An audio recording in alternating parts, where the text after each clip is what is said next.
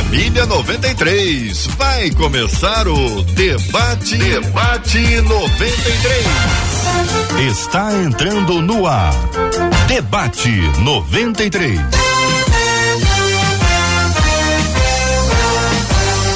Realização 93 FM. Um oferecimento Pleno News. Notícias de verdade. Apresentação J.R. Vargas. Alô, meu irmão, alô, minha irmã, aqui fala J.R. Vargas. Estamos de volta, minha gente, começando aqui mais uma super edição do nosso debate 93 de hoje, nessa terça-feira, dia 22 de novembro de 2022. Que a bênção do Senhor repouse sobre a sua vida, sua casa, sua família, sobre todos os seus, em nome de Jesus. Bom dia para os nossos queridos debatedores, Pastor Paulo Afonso Generoso. Muito bom dia, pastor. Seja bem-vindo ao debate 93 de hoje. Bom dia, JR. Bom dia aos queridos colegas debatedores e bom dia ao povo de Deus ligado na 93 aí em todo o Brasil e todo o mundo pela internet. Bênção puríssima, pastora Carla Regina conosco no debate 93 de hoje. Pastora Carla, bom dia, bem-vinda bem-vinda. Bom dia, JR. Bom dia aos queridos ouvintes, aos debatedores também. Que seja um dia de bênção para a glória de Deus. Que assim seja. Conosco no programa, Pastor Rafael de Almeida. Pastor Rafael, seja bem-vindo ao debate 93 de hoje. Bom dia, JR. Bom dia, equipe, os debatedores, aos nossos ouvintes, em especial os irmãos da Igreja Batista Getsemane, Getsemane que me acompanham agora pela internet. Pastor Márcio Rabelo conosco no debate 93. Muito bom dia, pastor. Bom dia, JR. Bom dia, debatedores. Bom dia, você ouvinte. Que a bênção e a paz do Deus Todo-Poderoso esteja sobre a sua vida. Que essa seja uma manhã especial.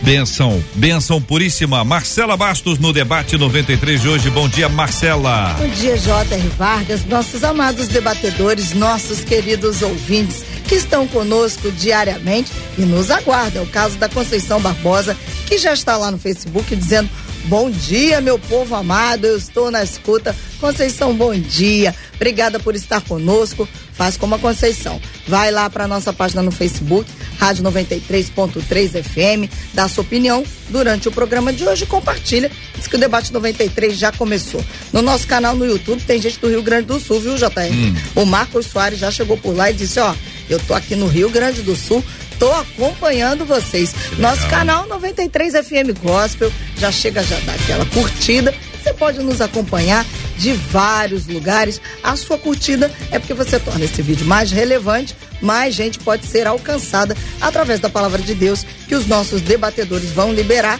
E o WhatsApp está aberto 21 96803 8319 21 96803 8319. Marcelo, eu queria encorajar, inclusive, o nosso ouvinte, quando ele entrar numa sala, por exemplo, de chat, seja do Facebook, ou seja a sala do, do, do chat do YouTube, dá bom dia, deixa uma palavra boa, paz do Senhor, graça e paz, deixa sempre uma palavra boa, porque tem sempre alguém, gente, que está acompanhando. A pessoa pode não estar no chat, mas às vezes uma palavra que você entrega ali, um versículo, por exemplo, um versículo bíblico que você gosta, que edifica a sua vida, você nunca sabe quem precisa receber uma palavra como essa. Peça a direção de Deus e participe. Além, lógico, deixe o seu like para tornar ainda mais relevante o programa da 93 FM, o Debate 93. Muito obrigado a você que nos acompanha também pelo Instagram. Galera do Instagram, temos ali hoje um vídeo nosso apresentando a promoção do dia, corte de cabelo ou corte de barba da barbearia Dom Hélio. É a parceria do Debate 93, da 93 FM, com a barbearia Dom Hélio. Você participa com a gente lá no Instagram. Vai lá no Instagram, marca uma pessoa querida. No final do programa tem um resultado. Quem vai ganhar o corte de cabelo ou corte de barba vai poder procurar qualquer uma das inúmeras unidades da barbearia Dom Hélio espalhadas pelo nosso Rio. E no final do programa pá, vem o resultado. Depois você passa lá e domingão vai estar naquele estilo para poder participar do culto. E atenção, a Copa do Mundo tá rolando aí. Tá rolando a Copa do Mundo, pelo menos por enquanto, até agora a informação que eu acabei de receber, Dinamarca e Tunísia 0 a 0 hoje pela manhã. Para a alegria da nação brasileira, os argentinos perderam na estreia. A Arábia Saudita nunca teve tantos torcedores falando português. A verdade é essa. Um abraço para os argentinos que nos acompanham, ouvindo o debate 93. É sempre muito bom estarmos juntos. É o debate, minha gente. Já estamos no ar. Vamos para frente. Coração, Tema 01 do debate 93 de hoje. Apesar de amar a Deus e de querer servi-lo com integridade, eu não consigo deixar o pecado. E a minha maior crise é que tem um cargo na igreja. Quando não conseguimos vencer o pecado, o certo é abandonar as atividades eclesiásticas Estou vivendo uma vida dupla. O que pode acontecer a alguém que vive uma vida de pecado e ainda assim se mantém na liderança de uma igreja? Como vencer o pecado e o risco de ter uma mente cauterizada? Eu vou no passo a passo aqui, uma pergunta de cada vez, até porque o tema, o tema tem que mastigar, né? A gente tem que mastigar o tema. Então a primeira pergunta é essa: quando não conseguimos vencer o pecado, certo é abandonar as atividades eclesiásticas? Pastor Rafael, como pensa o senhor esse assunto? Tem uma boa notícia para esse ouvinte. Em Romanos 7, 8 a 10, o apóstolo Paulo falou a mesma coisa, o cargo dele é muito mais importante que o seu. Ele falou: Não faço o bem que eu quero, mas faço o mal que eu não quero, porque o pecado habita na minha carne o fato de você ter consciência de que pratica o pecado é um ótimo começo, porque eu cansei de ver gente na igreja que está lá a vida toda brigando por poder e não tem nenhuma consciência de pecado. Então, assim, você tem pecado porque sua carne é pecadora e você vai lutar contra o pecado a vida toda. Talvez o problema seja a ênfase no poder e no cargo, que é uma fonte de reconhecimento público, e a gente luta pelo cargo, tem competência intelectual e social para desempenhar o cargo, mas esquece de cultivar uma vida pessoal com Deus que é o que te ajuda a vencer o pecado. Uhum. Eu acho que talvez você, sem deixar de trabalhar, porque a sua igreja precisa do seu trabalho, investir mais na tua vida devocional, porque vai chegar uma hora que esse pecado vai estar sob controle. Ele vai continuar lá, mas você vai ter domínio sobre ele, porque ele vai habitar na sua carne até você morrer e ressuscitar. Essa carne vai sempre querer pecar. Pastor Paulo Afonso Generoso, a pergunta é esta: quando não conseguimos vencer o pecado, certo é abandonar as atividades eclesiásticas? JR, eu entendo que esse querido ouvinte está na contramão da Bíblia. É, a primeira coisa que ele tem que abandonar é o pecado. Porque é o pecado a base, a razão dele estar com essa preocupação. Então, primeira coisa que ele tem que fazer é abandonar o pecado. Só que ele sozinho não vai conseguir fazer isso, né? É, ele precisa da ajuda do Espírito Santo, ajuda de Deus, porque aconselho até esse querido ouvinte a ler uma carta do Finney que fala sobre como deixar o pecado. Porque se ele está achando que o cargo dele é mais importante do que o pecado que ele está vivendo, ele está colocando a carroça na frente dos burros, numa linguagem bem popular. Ele precisa abandonar o pecado, deixar o pecado, isso ele não vai fazer sozinho só vai fazer isso com a ajuda do Espírito Santo, com a ajuda do Senhor, porque é difícil, a gente sabe que as pessoas lutam, às vezes é um vício, é alguma situação que ele está envolvido que está o comprometendo, mas o, o fato dele ter um cargo, na minha visão, é secundário. O mais importante hoje é deixar o pecado. Pastora Carla Regina, já tendo ouvido o pastor Rafael e o pastor Paulo, faço à querida irmã a pergunta quando não conseguimos vencer o pecado, certo é abandonar as atividades eclesiásticas? JR, concordo com tudo que fora dito anteriormente e acrescento mais essa ideia de que, de fato, a, a, o cargo é mais importante, ele, ele parece sempre ter isso em mente pelo relato, né? A preocupação mais com o cargo, né, que é público, do que com a libertação, com o íntimo, com o relacionamento com Deus. Libertação não é ausência do desejo, é domínio do mesmo, e entender isso é muito relevante, mas eu acredito que o começar aí é se conscientizar que é possível vencer o pecado. Quando ele coloca a possibilidade de ou deixe o cargo, ou deixe o pecado, é como se ele se comportasse de uma forma a não ter condições de vencer o pecado. É por Cristo que o fazemos. Então, ele já morreu na cruz do Calvário, possibilitou a nós vencer o pecado. Então, é possível. A gente começa aqui. Apocalipse, as sete cartas, é, elas terminam com essa frase: ao que vencer. Essa expressão, ao que vencer. Então, é possível vencer o pecado.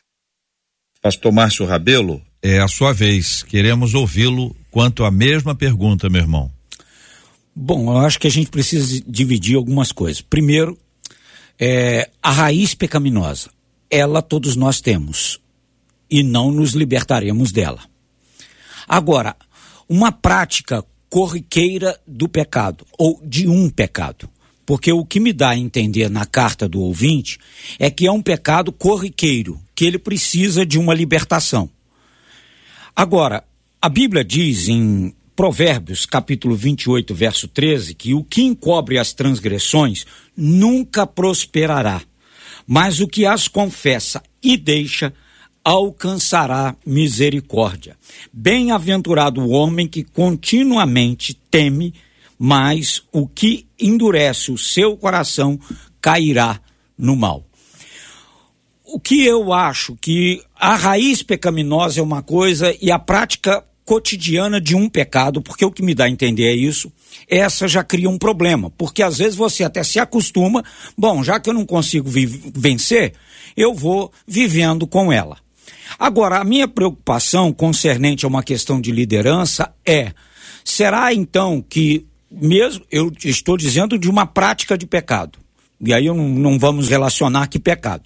Mas ele tem aquele pecado, ele tem aquela prática, por exemplo, ele é mentiroso ele pode continuar na liderança mentindo o tempo todo?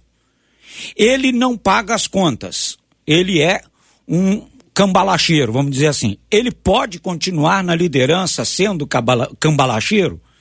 Então eu acho que também essa questão da liderança tem que partir de mim. Não, eu não estou capaz de estar na liderança. Eu abro mão da liderança para um tratamento. E quando eu estiver curado, eu volto à liderança. Hum. Porque eu acho que é um pouco. É, desculpem, hipócrita eu estar numa liderança fazendo um ar de tudo bem, tudo bem, eu sou o cara, eu tô hum. bem, não tem nada, e na verdade eu estou sendo falso para com os meus líderes. Hum. Então, eu acho que a gente não pode agora, por exemplo, porque nós estamos vivendo um momento e foi muito interessante, eu, pela manhã eu vi um, um, um videozinho rápido que a gente está relativizando as coisas. Por exemplo, mentira é pecado? Ah, não, é, é pode. É palavrão? Não, pode. Inclusive tem vídeos aí de pastores no púlpito falando palavrão. Por quê? Porque é um ato falho, porque no cotidiano ele fala. Será que palavrão não é mais pecado? Será que mentir não é mais pecado? Será que fofoca não é mais pecado? Então, se eu tenho algo que está me incomodando, é porque o Espírito Santo está me falando. Uhum. Então eu acho que eu deveria, na minha concepção, tirar um tempo para o tratamento, para a cura, uhum. para que daí então, curado, eu possa estar exercendo aquilo que Deus me chamou. Porque uhum toda soberba precede a queda. Então a gente precisa entender. Será que também eu, eu acho, bom, já que todo mundo peca, eu também peco, mas eu posso ficar na situação Entendi. que eu estou. então eu acho que, que, precisa disso. A pergunta que o ouvinte faz é: quando não conseguimos vencer o pecado, o certo é abandonar as atividades eclesiásticas, e aí nós temos duas interpretações quanto ao pecado, essa, essa parte, né? Pecado é, contra o qual nós vamos lutar a vida inteira então, se considerarmos o pecado aquilo que nós vamos, contra o que nós vamos lutar a vida inteira, não pode abandonar a atividade eclesiástica. Sim, Essa foi a resposta do pastor sim. Rafael, inclusive. O outro aspecto é o seguinte, às vezes é um pecado, né? Tá, o pecado, mas é, a gente sabe que tem, até porque quando a pessoa fala o pecado, ela, ela sabe sobre o que, que ela escreveu. Ela, a nossa ouvinte enviou o e-mail. Se fosse a gente escrevendo, a gente teria também a eh, convicção das nossas lutas. E aí que é preciso identificar, está lutando contra isso, se habituou com isso, esse essa prática ou essa iniquidade faz parte eh, da vida como se não fosse uma dificuldade muito grande, não consegue ven vencer, significa desistiu de lutar, está lutando ainda. Então, esses temperos todos, né, pastor? Pois não. Então, eu quero começar recomendando um filme. Eu, eu, eu, eu acho que é Acabando em Seus Segredos, eu não tenho certeza. Ele estava na Netflix. É, uma, é um documentário do autor do livro Acabana, que abençoou muitas pessoas, contando a história dele. Ele fala que ele foi abusado na infância e isso contribuiu para que ele se tornasse uma pessoa promíscua. Ele foi para o ministério com uma pessoa promíscua. E quando o escândalo estourou, ele perdeu tudo e teve que recomeçar. A família ficou ferida, os filhos ficaram feridos. Mas aí o tratamento com Deus começou. Então eu quero explorar essa história por partes. Em primeiro lugar, se você tem um pecado que te domina, normalmente tem alguma coisa no seu caráter que não te deixa vencer esse pecado. Pode ser um medo, pode ser um abuso, pode ser uma convicção enganosa, pode ser tanta coisa. E aí precisa de um tratamento específico, uh, não tanto no pecado que você comete, mas na origem dessa falha de caráter. É, é como se você tivesse uma brecha no teu muro, o diabo sempre vai entrar por ali até você fechar. Então, ao invés de focar no, no hábito, de pe no, no, pecado em si, que Jesus já levou sobre si na cruz, vai para um discipulado, procura um orientador, uma igreja que trabalhe isso, vai jejuar, vai orar, para Deus te mostrar a origem desse pecado, para você tratar no seu caráter aquilo que te traz sempre para pecar. Porque essa coisa de você cair sempre no mesmo pecado é falha de caráter. Eu só quero completar, a gente é muito severo com pecado de financeiro, com pecado sexual. Caramba, tem gente que entra na igreja brigando, passa o tempo todo brigando, sai brigando e acha que está certo. Isso não é pecado recorrente. Tem gente que se, que se levanta contra qualquer autoridade de pastor, de, de, de governo, de, de marido, de pai, de mãe. A pessoa é rebelde a vida toda. Será que isso não é pecado também? Então, assim, a gente tem que examinar o caráter. Assim, tem gente que está no ministério a vida toda e não deixou o pecado também e acha que não está em pecado. Então, quer dizer para esse irmão o seguinte: se você reconhece que está em pecado, metade da distância você já andou. Uhum. Uhum. Você reconhece que tem um problema de caráter, então trata o caráter. Uhum. Seja o que for. Né? Seja o que for. É, ele, ele, a carta dele começa dizendo o seguinte: apesar de amar a Deus e de querer servi-lo com integridade, então observa o, o, detalhe: ele quer servir a Deus com integridade.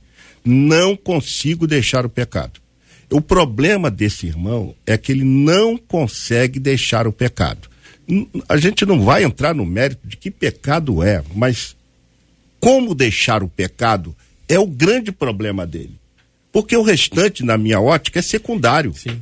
Porque se ele não deixar o pecado, com cargo ou sem cargo, ele não está bem com ele, não está bem com Deus. Por quê? A consciência do homem, ela passa por três estágios.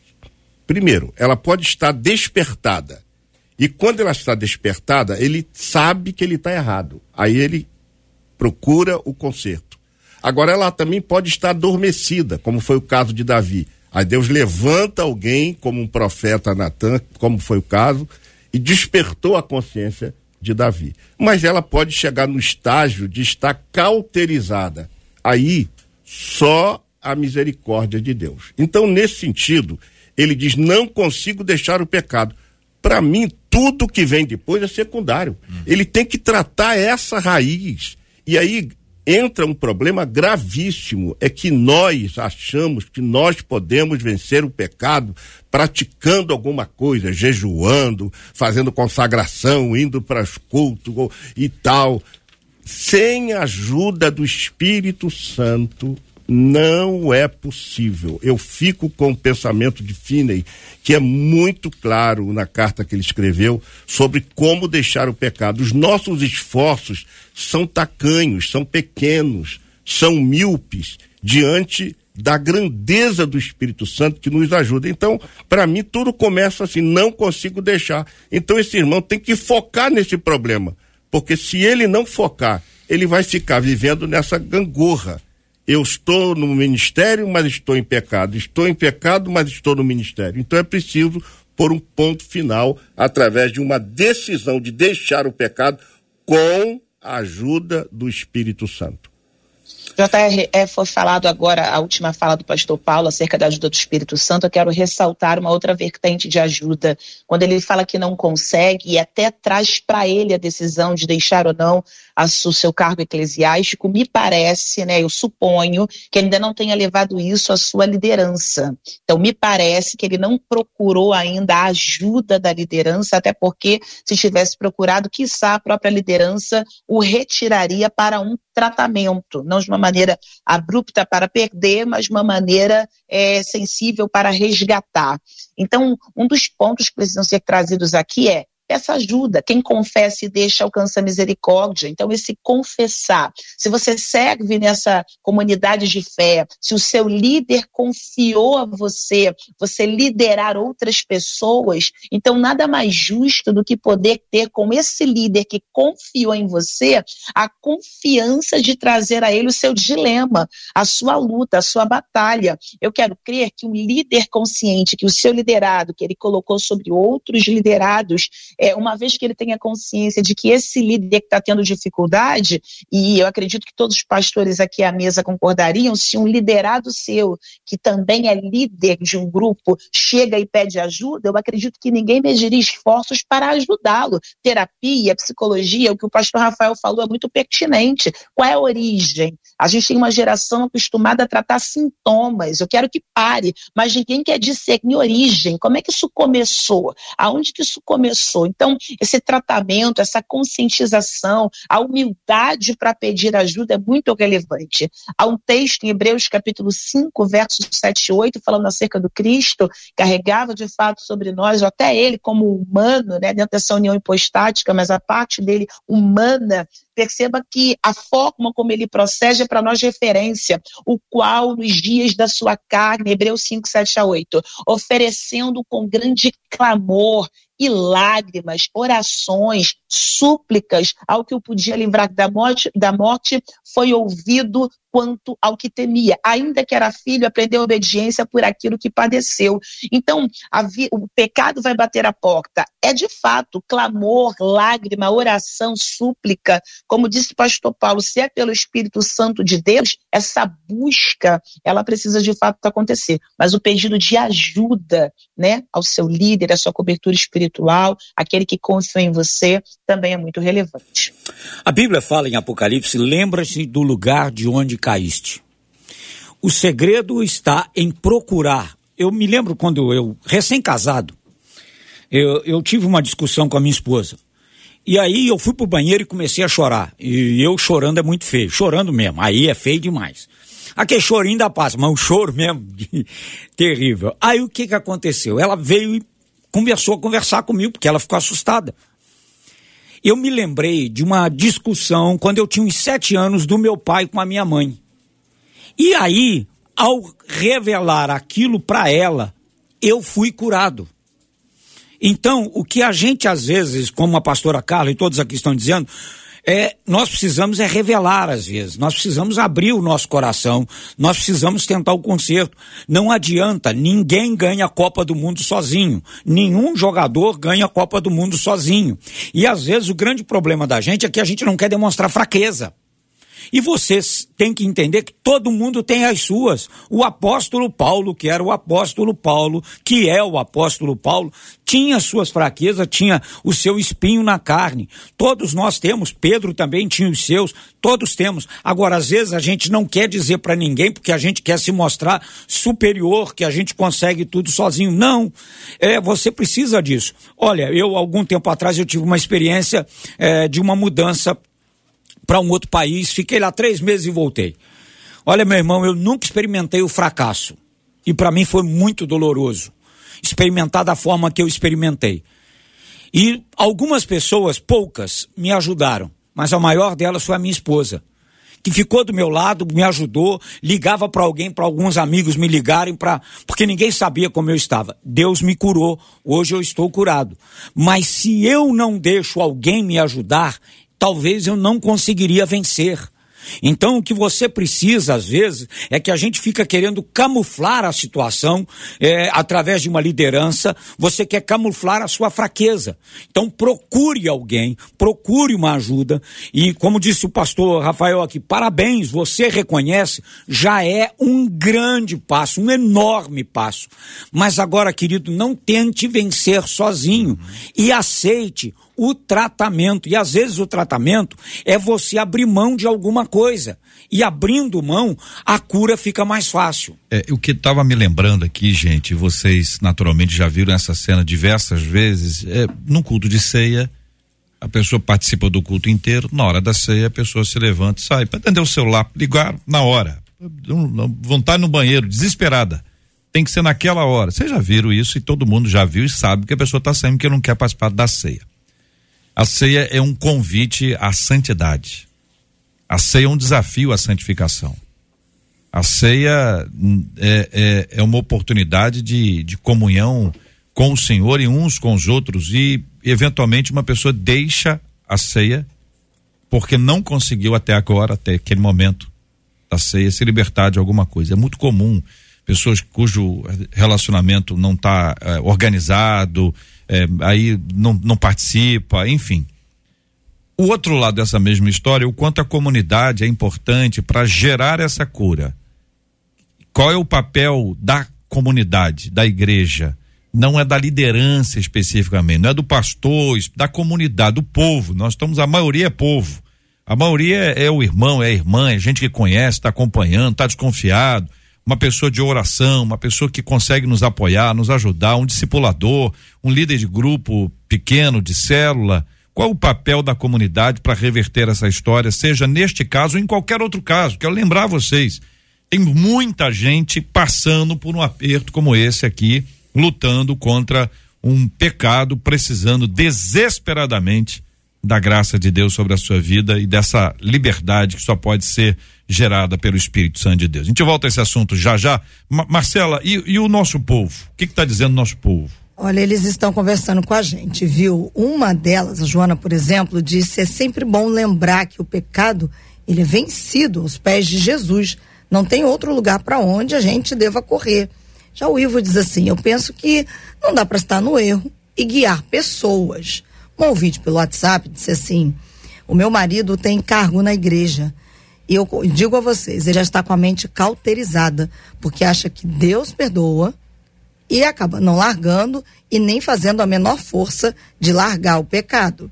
Na mesma linha, no Facebook, a Tânia disse assim: será que os que estão constantemente desenvolvendo determinado pecado não estão como Sansão, achando que tinha força, que Sansão achava que tinha força, disse ela, e não percebeu que o espírito já havia se retirado dele.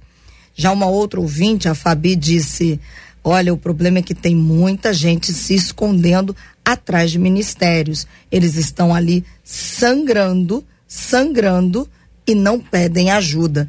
Encerro com uma ouvinte pelo WhatsApp dizendo: Esse debate está falando muito comigo. Eu estava exatamente na, na, na descrição que o pastor Márcio fez.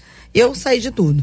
Preferi ser tratada por Deus, porque realmente eu estava fazendo a obra do Senhor de qualquer maneira. O que eu entendia é que eu poderia até estar enganando o homem, mas a Deus jamais. Só que agora sinto que já é o tempo de voltar, porque a obra não pode parar. Como consigo forças para retornar é a pergunta dela. Vamos trazer a pergunta, pastor Rafael vai iniciar e quero lembrá-los que vamos na sequência para estou vivendo uma vida dupla. O que pode acontecer a alguém que vive uma vida uma vida de pecado e ainda assim se mantém na liderança de uma igreja? Como vencer o pecado e o risco de ter uma mente cauterizada? Eu acho que qualquer crente que vive em pecado está sob grande risco, porque não é só na liderança. Né? É, o pecado pode destruir teu casamento, o pecado pode destruir tua carreira, o pecado pode destruir tua vida financeira. Eu já fui no monte orar. Aquele dia estava com a minha esposa e tinha uma pessoa que estava lá porque tinha descoberto que está com AIDS e quem sobe o monte é crente. O pecado traz consequência independente de você estar tá no ministério ou não. O que acontece é que quando você tem um escândalo e você está no ministério da igreja, você surge, suja a tua imagem pública. E isso é, é, essa vergonha que é o problema. Eu vou pedir licença. Você está um estudo, acho que é de psicologia comportamental que eu li, eu gostei muito dele, de que as pessoas que vão à igreja têm basicamente duas orientações. A orientação espiritual é da pessoa que está buscando Deus. A pessoa que está buscando Deus é transformada ela se sacrifica pela fé, ela de fato consegue viver o evangelho. A pessoa de orientação social, ela está buscando relacionamento, reconhecimento e todos os benefícios sociais que a igreja traz. Essa pessoa não necessariamente vai ter um encontro pessoal com Deus. Ela vai conseguir um namorado, uma esposa, um emprego, vai conseguir um cargo, vai tocar, vai cantar. O problema é que isso não implica em espiritualidade. Então eu acho que o primeiro passo é você entender que a motivação genuína para a igreja é espiritual. Enquanto buscar Deus não for a tua prioridade, é, veja, não estou falando que você não pode servir. Às vezes a sua igreja precisa de você. Suponha que você é a única pessoa que sabe tocar na igreja, uma igreja pequena, você caiu em pecado. Pastor, hoje eu não vou tocar, então não vai ter músico na igreja. Então é muito fácil se afastar quando tem gente para substituir. Quando não tem. Né? A questão é que, assim, se, se a tua orientação no evangelho não for espiritual, não for a prioridade de ser transformado, não for o seu relacionamento pessoal com Deus, a motivação está errada. E tem muito isso entre os pastores, assim, essa briga de poder, a gente, a gente fala sobre isso em convenção, e, e, e quem vai ser, quem vai mandar, e, e, poder, e dinheiro, e ascensão, e isso é orientação social, não é orientação espiritual. Então, vamos falar, como é que você muda? Começa fazendo da tua espiritualidade, do teu relacionamento pessoal, a tua prioridade. Porque Deus vai trabalhar, o Espírito Santo vai trabalhar a partir do momento que ela é a tua prioridade. O teu serviço na igreja tem que ser um serviço a Deus não uma fonte de reconhecimento. Porque se ele é fonte de reconhecimento, é melhor sair. JR, você falou sobre a questão da ceia, e ali no texto da ceia tem uma expressão muito séria. Porque diz assim: examine-se o homem a si mesmo, e assim coma deste pão e beba deste cálice. Muitos crentes deixam de participar da ceia porque cometeram algum pecado, alguma falha, algum erro, e depois ficam receosos de tomar. A Bíblia não diz para ele não tomar a ceia. Lindo. Ele tem que fazer o autoexame e depois tomar a ceia. Agora, o mais importante disso tudo está em 1 de João 1,9, quando a Bíblia diz: se confessarmos os nossos pecados, ele é fiel e justo para nos perdoar. Então vamos lá. A palavra grega homologueu significa concordar com Deus que você pecou. Então, quem diz que nós pecamos é o Espírito Santo. O Espírito Santo diz: olha, você errou, você está errado, você cometeu um pecado. Então, quando a gente chega para Deus, Deus, de fato eu cometi um pecado, e busca o perdão, e pede o perdão, e abandona o pecado, porque Deus perdoa, mas ele também tem que deixar o pecado. O que foi lido pelo pastor que aquele que abandona, que, que confessa e deixa, alcançará misericórdia. Mas se a pessoa continua na prática do pecado, essa pessoa está se afastando totalmente da possibilidade de ser restaurado.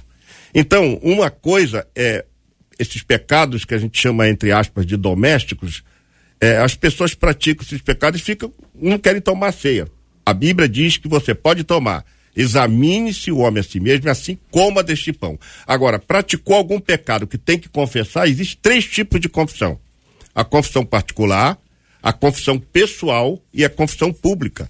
Porque quando é um pecado contra Deus, pede perdão a Deus. Agora, se é contra a pessoa, não adianta pedir perdão a Deus. Tem que pedir perdão à pessoa. Agora, pecou contra a igreja, a instituição, aí tem que pedir perdão à igreja. Se a gente separar isso, à luz da Bíblia, a gente vai nortear o nosso procedimento com a sabedoria de Deus e Deus vai então, com a sua infinita graça, nos livrar das consequências do pecado. Porque o grave problema desse querido irmão aqui são a, o fruto que ele vai colher, as consequências que ele vai colher do pecado, que são trágicas, desastrosas. E o final de tudo isso é a morte. Pastor Márcio e pastora Carla. Pode falar, Carla.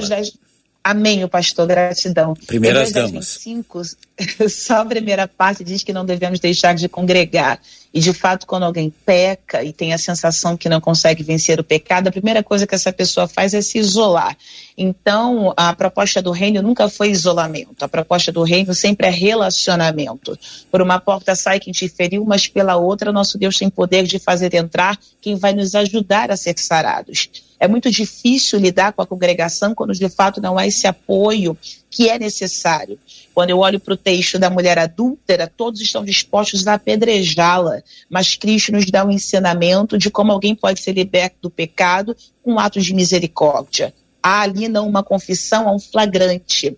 É como uma camuflação individual pode promover um retardo coletivo. Fingir que não é, quando Deus já sabe do que você está fazendo, é terrível. Então, eu posso te enganar com meu óculos branco, você pode me enganar com o teu rostinho angelical, mas aquele que tem olhos como chama de fogo, quem é que engana? Então, ah, quando o pastor Paulo fala acerca da ceia, esse autoexame que é relevante não para te privar da ceia, mas para te conscientizar do que significa aquele ato de comunhão com o corpo de Cristo. Por que, que é mais fácil dizer, vou me abster da ceia, ah, quando poderia ser, vou ter parte nela com a intenção, com a decisão de não fazer mais a sair daqui. Então, por que, que é mais fácil dizer, não, eu prefiro não ter paz porque vai que peco? Ou então, não, eu não vou ter paz porque eu decidi que eu vou continuar pecando. Então, quando a gente tem empate no corpo, essa consciência, ah, muitos se enfraquecem porque não buscam para si essa, essa, esse autoexame, esse concordar com Deus. Errei, pequei, mas quero ajuda, quero me reerguer, como não citar 2 Coríntios 12, acerca desse espinho na carne de Paulo, aonde ele ali poderia de fato ter decidido desistir, mas não faz. A palavra de Deus acerca da graça que basta para alguém que vai ter que discernir, é claro, o pecado intencional daquele que é da natureza, mas o que me refiro é sobre a natureza divina sempre disposta a agir com misericórdia e resgate. Eu vou concluindo minha fala citando um texto de Josué, capítulo 7, acerca de Acã. Bom seria se os nossos pecados só reverberassem em nós mesmos, mas infelizmente um pecado individual vai reverberar na coletividade. Eu provo que digo dizendo que um filho que peca reverbera tristeza em toda a família, um membro que peca, tornando-se público, reverbera tristeza em toda a congregação. Essa consciência, pelo menos, não só por si, mas pelo outro. Quando Acã esconde, integra anátema na sua tenda, eu fico me perguntando: será que tinha como essa esposa não saber que o marido estava ali ah, enterrando o anátema, saber algo que era maldição. Deus disse que não queria que pegasse os despojos inimigos. Eu quero chamar também a responsabilidade daquele que está ao redor e que pode externar ajuda para alguém. Que pode, porventura, oferecer ou estender uma mão. Quantas vezes atendendo alguém, seja até de, uma, de um trejeito, ou uma prática de, de homossexualidade, um trejeito feminino, eu já ouvi alguém dizer: eu não quero estar na igreja porque me olham diferente. Eu não vou à igreja porque eu, eu deduzo que estão me pré-julgando.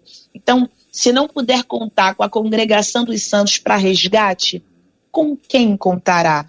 Então, tem a parte daquele que confessa, mas também tem a parte da congregação que abraça. Que seja esse o nosso papel, de abraçar para resgatar no nome de Jesus. A pergunta é: eu estou vivendo uma vida dupla? Depende. Às vezes sim, às vezes não. Como o pastor generoso disse aqui, existem pecados, por exemplo, que eu cometo contra mim mesmo. Existem pecados que eu cometo contra a minha família. Agora, existem pecados que eu estou cometendo contra a coletividade, contra a igreja. Eu estou é, impedindo a bênção de Deus, como foi dito pela pastora Carla, a questão do pecado de Acã. Então a gente precisa entender que é a, o pecado, o salário do pecado é a morte. Agora, as consequências são diferentes. A quem o meu pecado afeta, a consequência é diferente. Então, eu tenho que analisar, porque uma coisa assim, ah, você está. Como é que eu vou dizer se ele está vivendo vida dupla ou não? Quem tem que dizer isso para ele é ele mesmo e o Espírito Santo. E aí, nesse momento que ele. Que se, agora eu, eu, eu, há uma máxima que diz: na dúvida não ultrapasse. Se você já tem dúvida, é melhor não ultrapassar. Então, é melhor você. É, dar um tempo para você. Gente, é, é uma coisa importante, a gente precisa entender. Quando aconteceu o dito comigo, que eu fiquei muito triste, teve um pastor que me convidou para pregar. Eu falei, meu irmão, depois eu vou eu me, fiquei em reclusão, eu para o meu tratamento, para eu melhorar primeiro até comigo mesmo e consegui me recuperar. Então eu acho que a gente precisa entender isso, porque a gente às vezes, não, eu não posso deixar o que eu estou fazendo, meu irmão, mas do jeito que você está fazendo não está dando resultado, porque tem alguma coisa que está dando errado e que precisa ser consertado. Aí depois do conselho, olha, olha quem era Davi antes e depois segundo o coração de Deus. Então é diferente Pedro antes e depois do acontecimento em que o galo cantou. Então, existe, uh, Deus mudou nomes de pessoas. E o que eu quero dizer para você, querido, se você está em dúvida, dá uma parada, dá uma consertada, se coloca diante de Deus, peça ajuda. E, meu amado, você vai, o voo de galinha vai virar voo de águia. E aí você vai vencer muito mais, você vai conquistar muito mais. E outra coisa, tua consciência vai estar tá tranquila diante de você mesmo, diante de Deus e diante das pessoas. Porque quando você às vezes está fazendo alguma coisa, você está diante das pessoas, mas no fundo, no fundo, a sua mente está dizendo: puxa vida, podia ser melhor, mas tem aquele negócio lá, tem aquele pecado lá. Então depende do pecado. Agora, a minha atitude pode mudar circunstâncias no meu ministério, pode mudar circunstâncias como Deus vai me usar. Então, às vezes, eu preciso desse momento de reclusão, de, de ter aquele momento de conserto, ter aquele momento de cura. Talvez o que você esteja precisando do teu pecado é uma ferida que está precisando de cura. E ao você procurar a cura através de Jesus, através de amigos, psicólogos, amigos de verdade, pessoas que queiram.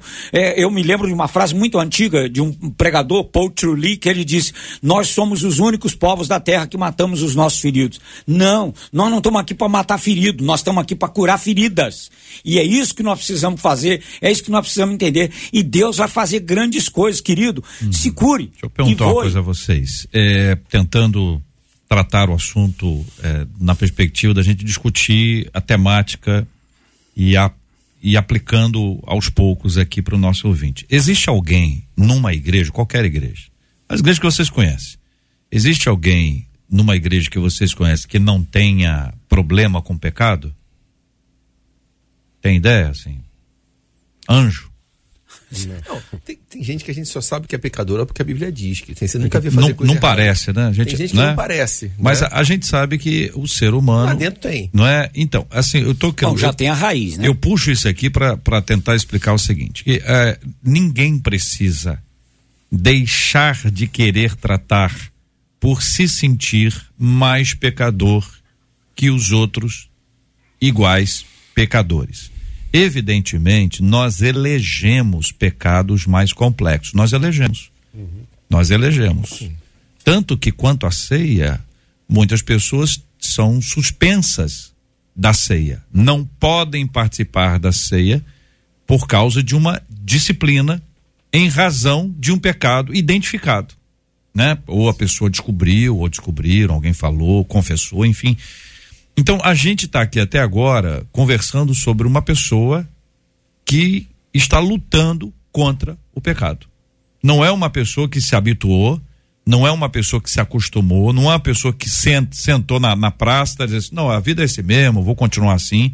É uma pessoa que está lutando. As perguntas são feitas exatamente para ilustrar isso, para dizer, olha, cuidado quando você se habitua com o pecado, a mente cauterizada, não se habitue, não se acostume, vão botar, vão para frente, vão resolver esses assuntos, porque parece que essa é a tônica que vocês estão apresentando e que mostra a guerra. Talvez esta seja uma palavra a ser relembrada. Nós estamos em guerra. Estamos em guerra. Uns contra uma determinada área, outros com outra outras, uh, cada um de nós tem as suas dificuldades, mas nós todos precisamos compreender a importância do outro nessa história. Por isso que a comunidade ela se apresenta como o melhor lugar. E é curioso, quando a gente tem uma dificuldade, a gente começa a achar que todo mundo tem. Por isso o discurso na igreja só tem pecador de uma forma pejorativa, é verdade, mas de uma forma pe pe pejorativa, para que eu não vou lá, vou fazer o que lá? E lá só tem gente linguaruda, e aí coloca todo mundo mesmo pacote como se fosse uma coisa normal. Então, o desafio da gente ser, ser igreja, e vocês falaram, o desafio do, do, do acolhimento. Acolher essa pessoa, abraçar essa pessoa, cuidar dela. E aí você tem um cuidando do outro, porque até quem cuida precisa ser cuidado. O pastor precisa ser pastoreado, a família precisa ser apoiada. Gente, tem muita coisa para ser feita. Não é não, pastor Paulo? Sim. Com certeza. Agora, a comunidade, a, a eclesia, ela está ali para tratar essas questões. E aí o que, que acontece? Algumas pessoas que cometem pecado, como disse muito bem a pastora Carla, as pessoas tendem a se afastar.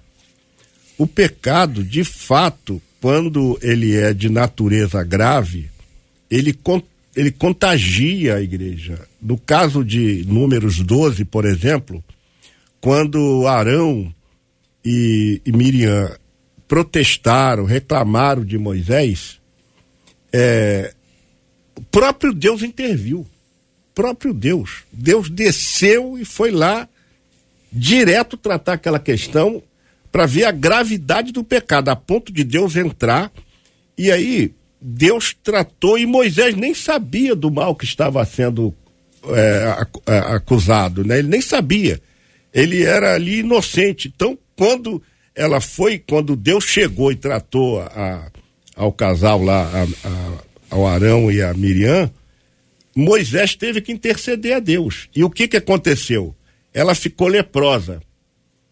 Aí, o que disse a pastora Carla é, é- realmente procede.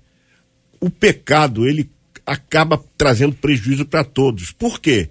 Porque Miriam, para ser curada, teve que se afastar durante sete dias.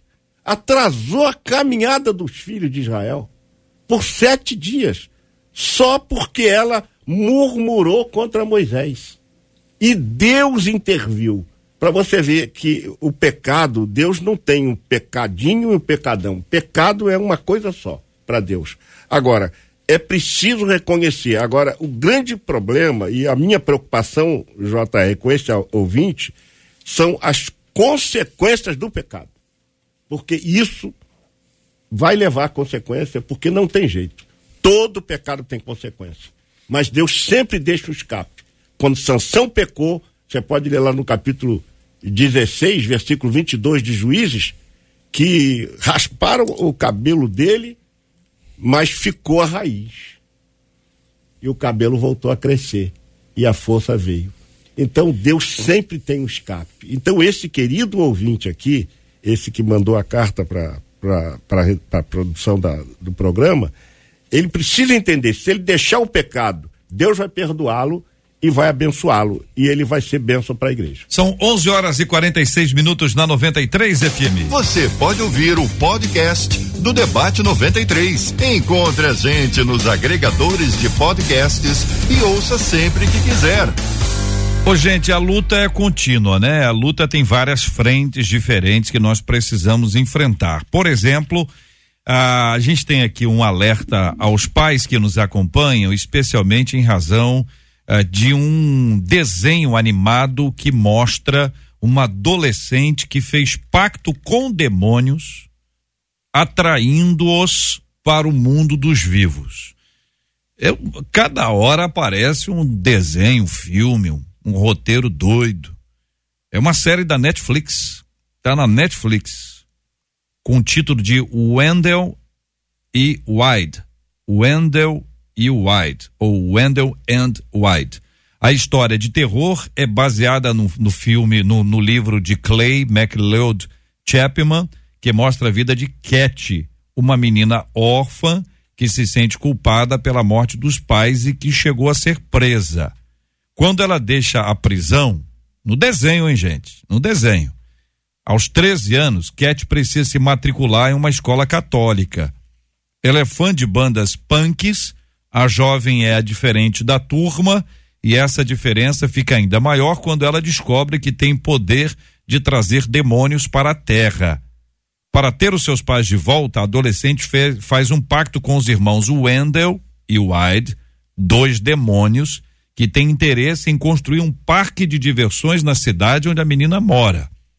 A história vai mostrar também que o padre da cidade é corrupto. Olha como é que eles vão pintando a liderança religiosa. Com classificação indicativa para maiores de 12 anos, o desenho é repleto de representações cômicas de demônios e de possessão demoníaca. Isso é uma estratégia para aliviar, né? E para deixar mais simpático. Personagens transgêneros também aparecem na série.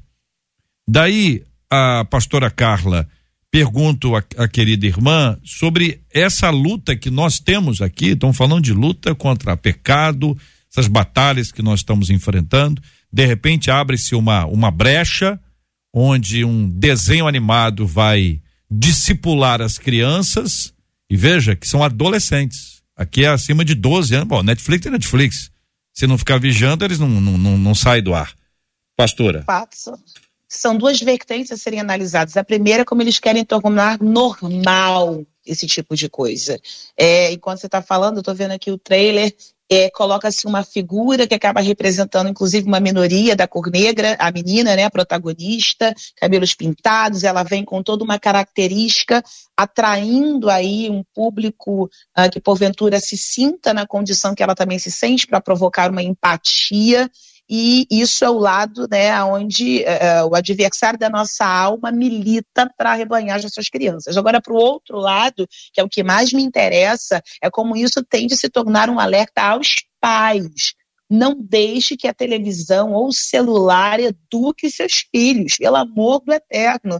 Então, colocar na mão da criança um controle remoto ou um celular, sem contudo, ter sobre eles uma vigilância, eles não desenvolveram a maturidade necessária para discernir o que convém e o que não convém. Zaquim hoje tem 18 anos, é, aliás, eu- eu- a gente faz agora em dezembro, dia 21, uma década de debate, o que significa dizer que quando eu comecei o debate da Rádio 93, meu filho tinha 8 anos de idade. Olha isso.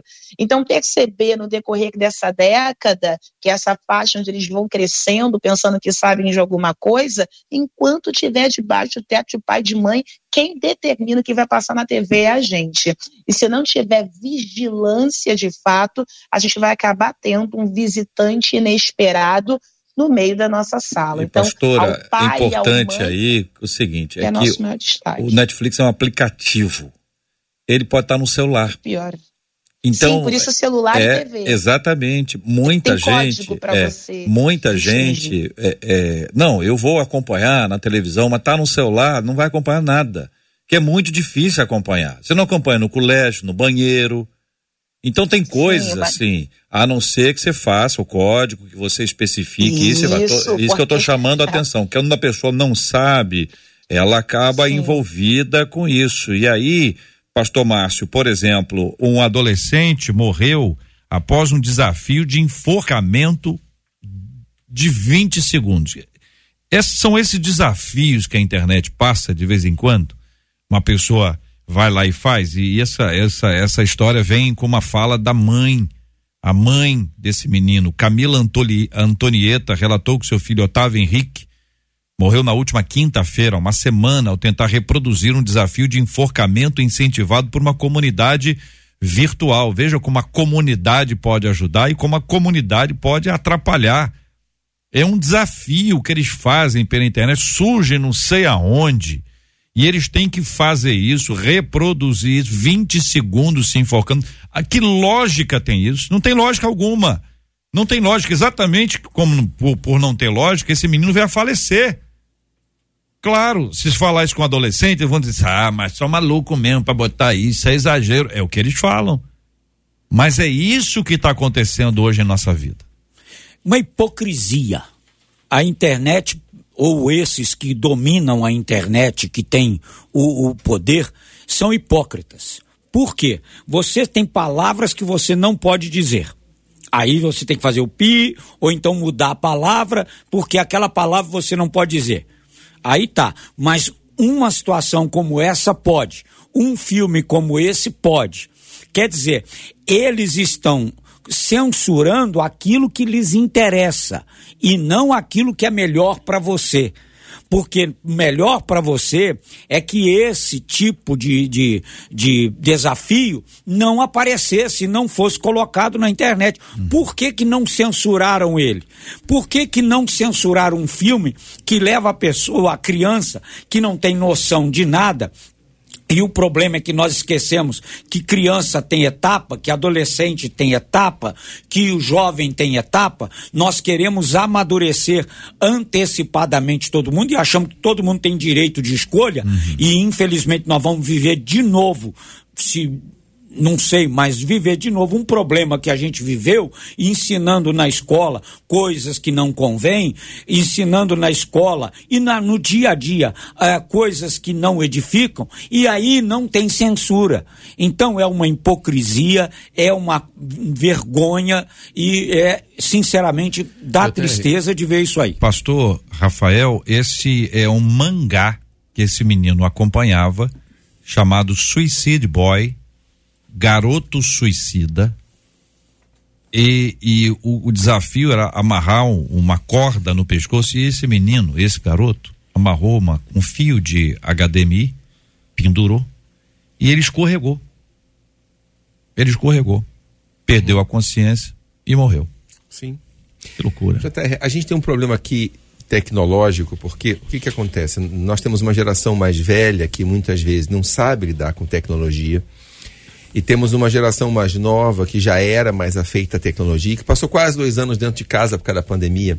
Então se tornou a tecnologia seu único canal social. A gente a- a- é o grande desafio da igreja. Eu vi uma estatística muito interessante que o índice de natalidade entre os cristãos é maior do que 2.1 filhos por mulher, o que é suficiente a manter a população cristã. O índice de natalidade entre os ateus e agnósticos é de menos que dois. Teoricamente, eles deveriam diminuir. Mas eles estão crescendo. Por quê? Pela doutrinação dos filhos dos cristãos. O grande desafio da igreja hoje é manter os jovens. É falar a linguagem dos jovens, é alcançar os jovens. Primeiro, sim, eu sou pai, eu tenho uma filha adolescente, um filho entrando na adolescência, ele fez 11, ela, ela tem 14.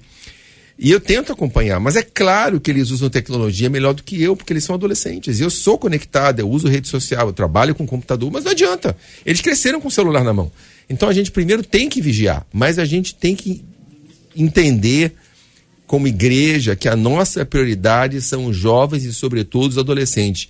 Cara, canta a música que eles quiserem ouvir, desce o pedestal, vai conversar com eles, chega, trabalha junto, seja tolerante, mantenha a porta aberta, porque nessa idade, 13 para 14, é a idade que a gente perde as pessoas. Então, assim, esse jovem que. A feitiçaria. Esse jovem tem uma experiência com Deus, ele não vai se envolver em feitiçaria. Eu tinha colega que era bruxo quando eu era adolescente, eu falava, olha, eu vou até aqui contigo. Quando chega na tua religião, a gente não anda junto. Mas se o jovem não tem uma experiência pessoal com Deus, se ele vai pra igreja só porque a mãe obriga, como é que você vai impedir? É, e tem mais, é, essa ideia de reprimir, que aparentemente é a mais fácil, né? Reprimir, vou reprimir. Tem que saber o que está atraindo. O que o que que tá levando a esse ponto? Como é que chegou nesse nível? Então tem que conversar, não tem outro caminho. Pessoas impacientes vão ter mais dificuldade. Pessoas que não dão tempo, que não observam, que não jogam aquela conversa fora sobre qualquer assunto para se conhecer melhor a pessoa, essa porta não vai estar aberta. E tem uma coisa simples: se você não se tornar o conselheiro do seu filho, conselheiros outros vão aparecer. Não tenha dúvida disso. Verdade. E no passado, as dificuldades eram afeitas a uma determinada área.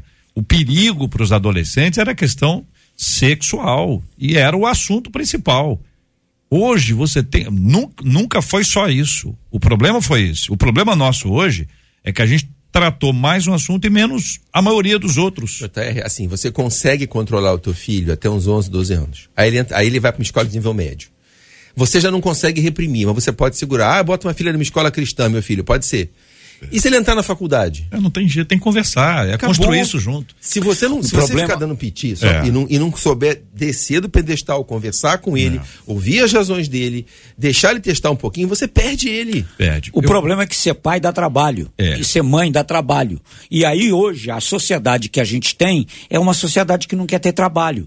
O grande problema dos filhos não são os filhos, são os pais que não querem educar, que não querem ter tempo. Eu, por Ah, exemplo, mas a- também não é assim, não, né, pastor? não estou dizendo todo É, mundo. todo é, porque tem filho também, senão só, só o culpado é o pai, só e a mãe. Não, não. Estou dizendo na questão É. da educação, do tratamento e do conhecimento de estar presente. É. O que eu digo é isso.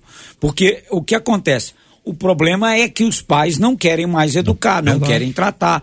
Eu, por exemplo, quando meu filho era mais novo, meu filho hoje tem mais de 30 anos, mas quando meu filho era mais novo, eu vi o que ele estava vendo, eu jogava videogame com ele, eu era um pai presente, a Lili era uma mãe presente. Uhum. Então é, é diferente. Agora o pai, às vezes para ficar, ah, toma, dá o celular para ficar livre. É, mas Pronto. hoje também é o seguinte, o pai tá fora de casa, a mãe tá fora de casa e às vezes quando tá dentro de casa, tá fora de casa. Exatamente. Tá dentro de casa, mas tá fora de casa. Tá em outro lugar. E não é Nárnia não, hein? Podia ser em Nárnia, né? Cabeça tá em Nárnia, uma coisa boa, mas não é não.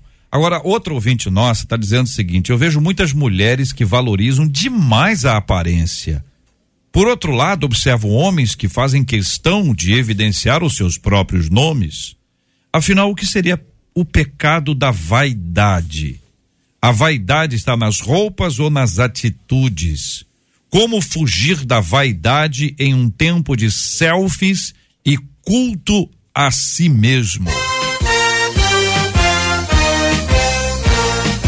Esses e outros assuntos, minha gente, estarão amanhã, se Deus quiser, a partir das 11 horas da manhã, em mais uma super edição do nosso Debate 93. Pastora Raquel, aliás, Pastora Carla Regina da Assembleia de Deus em Vila Pacaembu, em Queimados. Muito obrigado pela sua presença no Debate 93 de hoje, Pastora. Eu que agradeço, quero deixar um beijo pro meu pai que tá aqui em casa, vai almoçar aqui comigo hoje, com o maridão, com o filhão. Deixar um beijo à pastora Helena Raquel, tu já me lembrou, né? Das pastoras aqui da Devi, pastora Leomar e feliz aí estar juntos uma vez mais no debate da Rádio 93. Obrigado, Beijo pastor Paulo Afonso. Generoso da Assembleia de Deus Betel. Muito obrigado, meu irmão.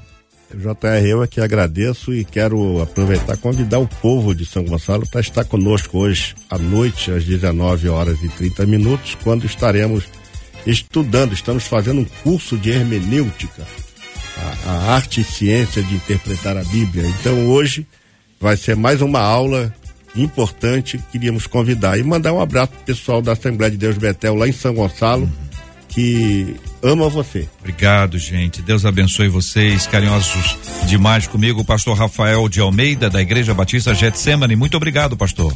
De nada, JR, quero mandar um abraço para Jaqueline, para Rebeca, para o Daniel, para os irmãos da igreja que estão nos ouvindo.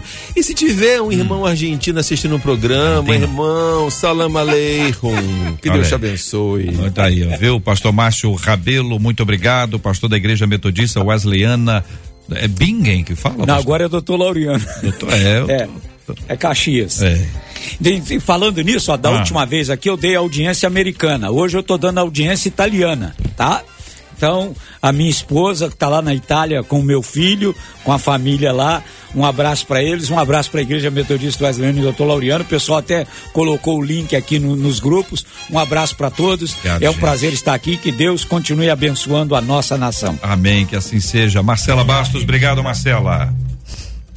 Obrigada, JR, nossos amados debatedores. Eu encerro com a palavra do Anselmo Sampaio dizendo que debate abençoado. Minha oração é que o nosso Deus abençoe cada um desses pastores. Muito bem, quero agradecer aqui a toda a nossa equipe do Debate 93, a Marcela Bastos, Luciana Vasconcelos, Adriele Duarte, JP Fernandes e Luiz Augusto Português, dando o resultado do jogo, Dinamarca 0, Tunísia 0. Enquanto nós aqui estávamos, a Dinamarca amargava o empate contra a Tunísia.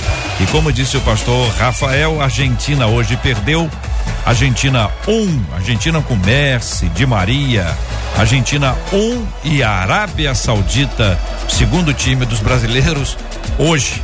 Daqui uns dias é outro time. E vamos em frente, né, minha gente? Parabéns aqui ao Felipe Pereira. Alô, Felipe, ganhou aqui o corte de cabelo ou de barba. Você pode escolher numa das unidades da barbearia Dom Hélio. Querido Felipe, parabéns para você. Obrigado a parceria da Dom Hélio com a gente aqui no Debate 93. Nós vamos orar juntos, minha gente. Vamos pedir que a bênção do Senhor repouse sobre o povo de Deus e sobre todos aqueles que nos acompanham, pedindo ao pastor Paulo para orar conosco. Vamos apresentar diante de Deus a vida dos nossos ouvintes, os temas que nós tratamos hoje, de forma especial a cura dos enfermos e consolo aos corações enlutados. Pastor. Pai querido, entramos na tua doce presença pelos méritos de Jesus Cristo, teu filho amado, para interceder em favor dos queridos ouvintes da Rádio 93, em especial, ó Deus, aqueles que estão enlutados, aqueles que estão enfermos, que estão acamados, que precisam da sua misericórdia, que precisam do teu agir. Rogamos a tua bênção para cada uma dessas pessoas, a cura. Pai, abençoa também a nossa cidade, livra-nos de todo perigo, de todo mal. Proteja os teus filhos nesses dias difíceis e repouse sobre nós a tua graça, a tua misericórdia e alcance também, ó Deus, todos os nossos adolescentes com teu amor, com a tua graça, para que eles compreendam, ó Deus, de, e tenham o desejo ardente de te servir para viverem uma vida na tua doce presença, escapar de toda a armadilha que Satanás tem preparado contra os nossos infantes, contra os nossos adolescentes e os nossos jovens. Abençoa toda a audiência e que tua graça e a tua misericórdia esteja conosco por todo este dia. É a nossa oração em nome de Jesus. Amém. Abençoe. Você acabou de ouvir Debate 93.